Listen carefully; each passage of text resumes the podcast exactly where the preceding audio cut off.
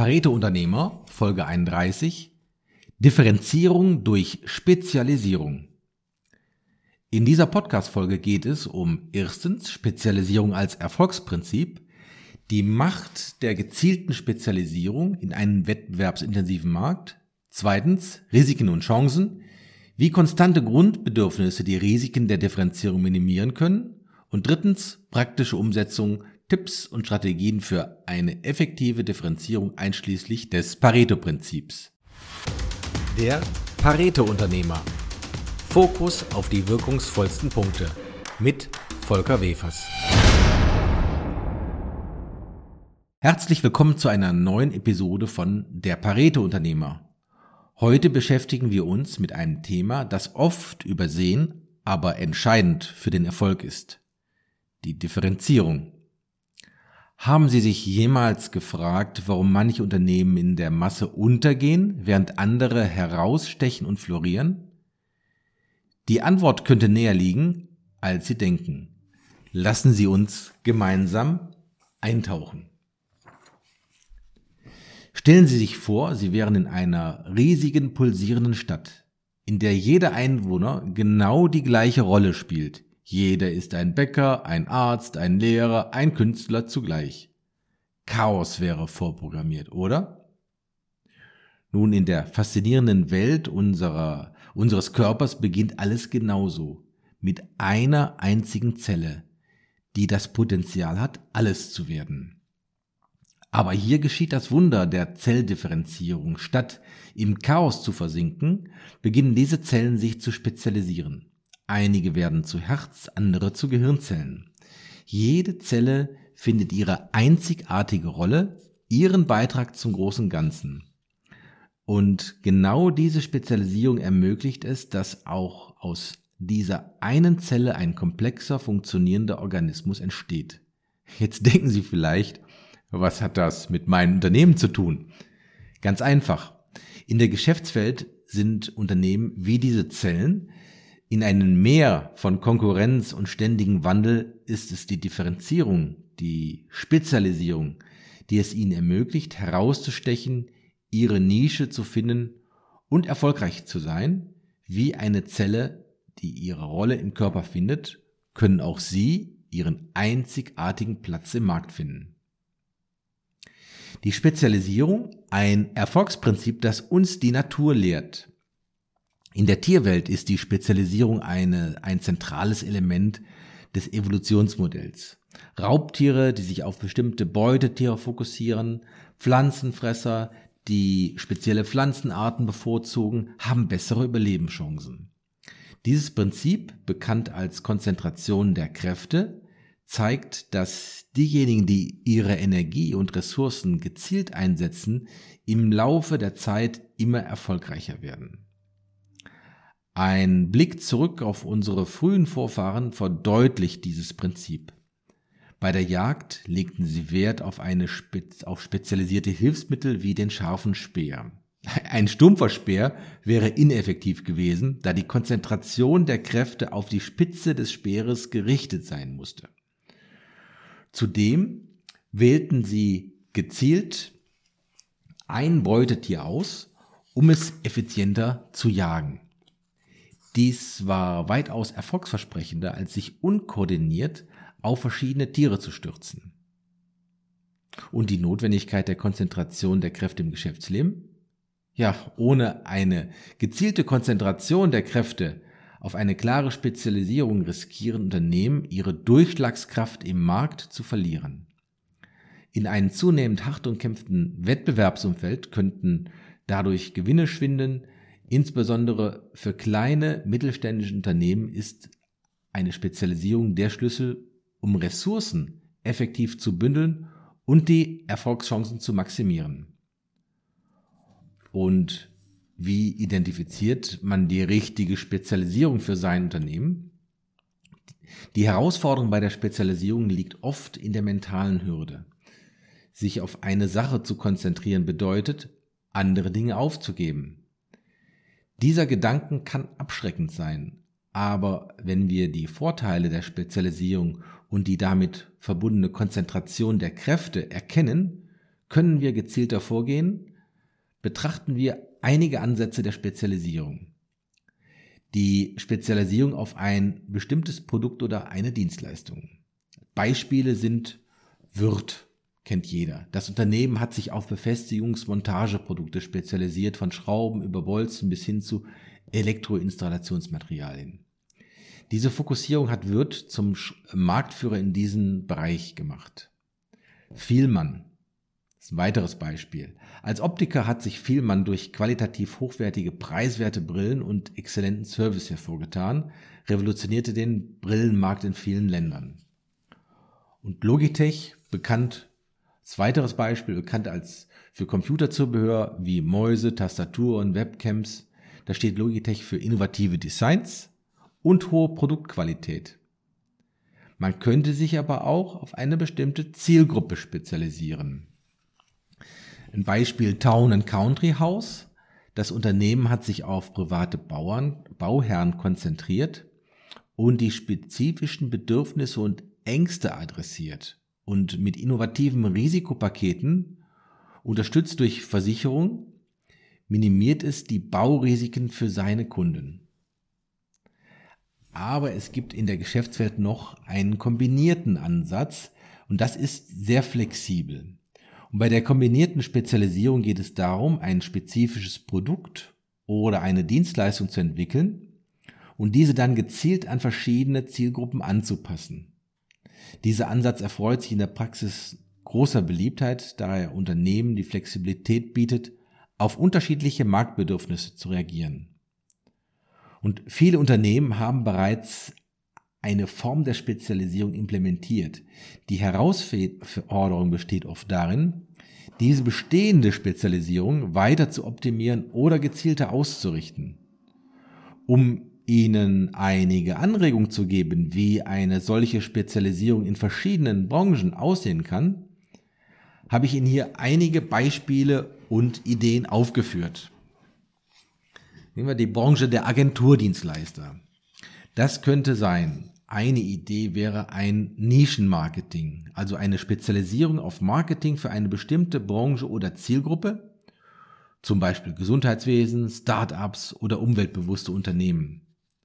Eine weitere Idee für Agenturdienstleister könnte sein ein Multimedia Storytelling, also ein Erstellen von interaktiven, interaktiven Geschichten, die verschiedene Medienformate kombiniert, zum Beispiel Video, Audio und Text.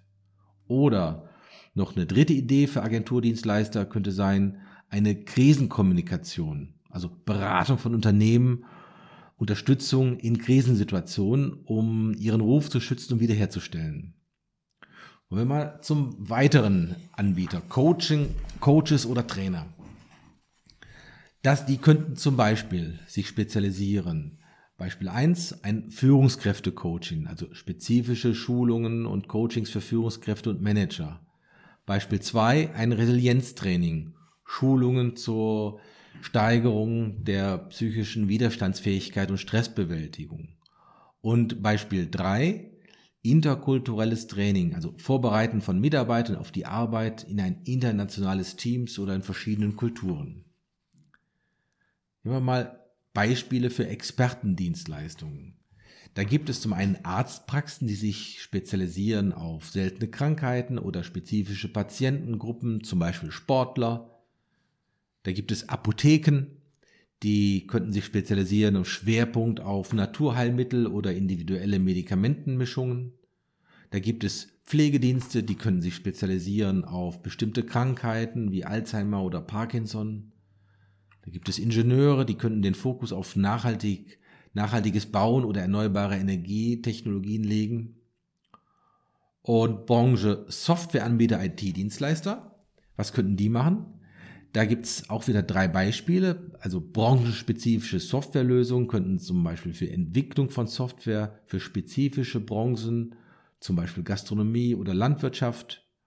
Äh, zweites Beispiel Cybersicherheit. Dienstleistungen zum Schutz von Unternehmen von Cyberangriffen und Datenverlust. Dritte Beispiel in Richtung Cloud-Lösung für KMU, Bereitstellung von Cloud-Diensten speziell mittelständischen Unternehmen.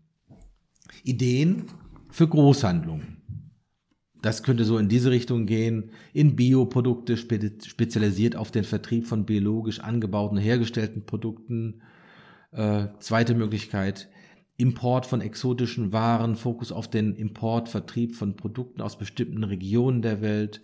Dritte Möglichkeit, nachhaltige Verpackungslösungen und Angebot von umweltfreundlichen Verpackungsoptionen für andere Unternehmen.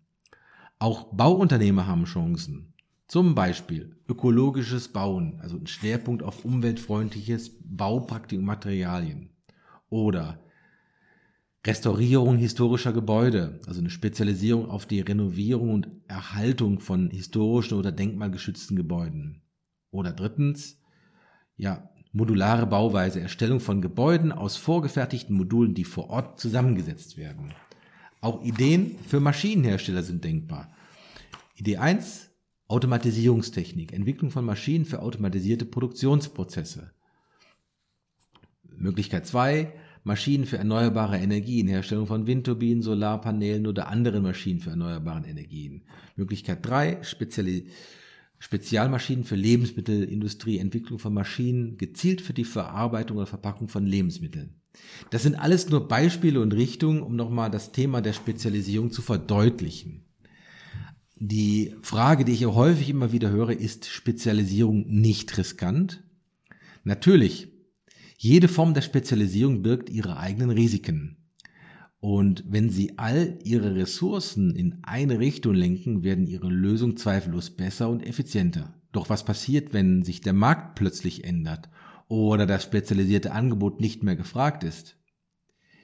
Hier kommt das Konzept des konstanten Grundbedürfnisses ins Spiel und diese Bedürfnisse sind zeitlos und unveränderlich. Und das sind zum Beispiel Grundbedürfnisse wie Schlafen, Essen oder soziale Interaktion. Und wenn Ihr Angebot ein solches konstantes Grundbedürfnisses adressiert, minimieren Sie das Risiko erheblich. Fragen Sie sich also, welches zeitlose Bedürfnis erfüllt mein Angebot? Und wenn Sie darauf eine klare Antwort haben, sind Sie auf dem richtigen Weg. Das kann, konstante Grundbedürfnis ist ein Risikopuffer. Stellen Sie sich vor, wie es ist im Zeitalter der Schallplatten. Als kluger Schallplattenhersteller haben wir nicht nur die Technologie im Blick, sondern auch das zugrunde liegende unveränderliche Bedürfnis der Menschen, Musik zu hören. Und dieses konstante Grundbedürfnis, also Musik zu hören, ist unser Kompass in einer sich ständig verändernden Technologielandschaft. Auf die CDs, als die CDs aufkamen, waren wir bereit. Wir haben den Wandel antizipiert, weil unser Fokus immer auf dem Grundbedürfnis nach Musik hören lag. Und nicht nur auf dem aktuellen Medium Schallplatte herstellen. Und als die Musik in die Cloud migrierte, waren wir wieder dabei, weil uns immer auf dieses konstante Grundbedürfnis konzentriert haben, konnten wir uns an die Spitze der Innovation setzen und Risiken minimieren. Aber was, wenn es um die Spezialisierung auf eine bestimmte Zielgruppe geht? Hier wird es etwas komplizierter, wenn sich die Zielgruppe verändert oder schrumpft und keine alternative Zielgruppe in Sicht ist, kann das Risiko allerdings steigen. Aber ich denke, dass das Beispiel äh, konstante Grundbedürfnis äh, klar ist, wenn wir uns das, das Schallplattenbeispiel nochmal anschauen. Aber was gibt es noch? Man könnte ein System, das Lösungen bietet, auch zur Differenzierung nutzen. Denken Sie daran, Kunden suchen nicht nur nach Produkten, sie suchen nach Lösungen. Sie möchten von Punkt A zu B gelangen und genau dabei unterstützt sie Ihre Produkt- oder Ihre Dienstleistung. Nehmen wir zum Beispiel den Brillenkauf bei Vielmann. Als Kunde durchlaufen Sie eine klare, definierte Abfolge von Schritten, die von Beratern sorgfältig durchgeführt werden. Und dieses strukturierte Vorgehen stellt sicher, dass selbst ein durchschnittlicher Verkäufer gute Ergebnisse erzielt. Vielleicht haben Sie in Ihrem Unternehmen bereits ein solches System implementiert aber ist es auch für Ihre Kunden erkennbar? Indem Sie dieses System in ein leicht verständliches Modell, Grafik oder Bild übersetzen, ermöglichen Sie es Ihren Kunden, den Wert und die Struktur Ihres Angebotes besser zu verstehen. Ein durchdachtes Lösungssystem bietet nicht nur Skalierbarkeitsvorteile, sondern fördert auch das Vertrauen Ihrer Kunden. Sie erkennen, dass Sie sich auf einen erprobten und gut strukturierten Prozess verlassen können, der genau auf Ihre Bedürfnisse zugeschnitten ist. Sie stellt zudem eine hervorragende Möglichkeit zur Differenzierung in einem umkämpften Markt dar.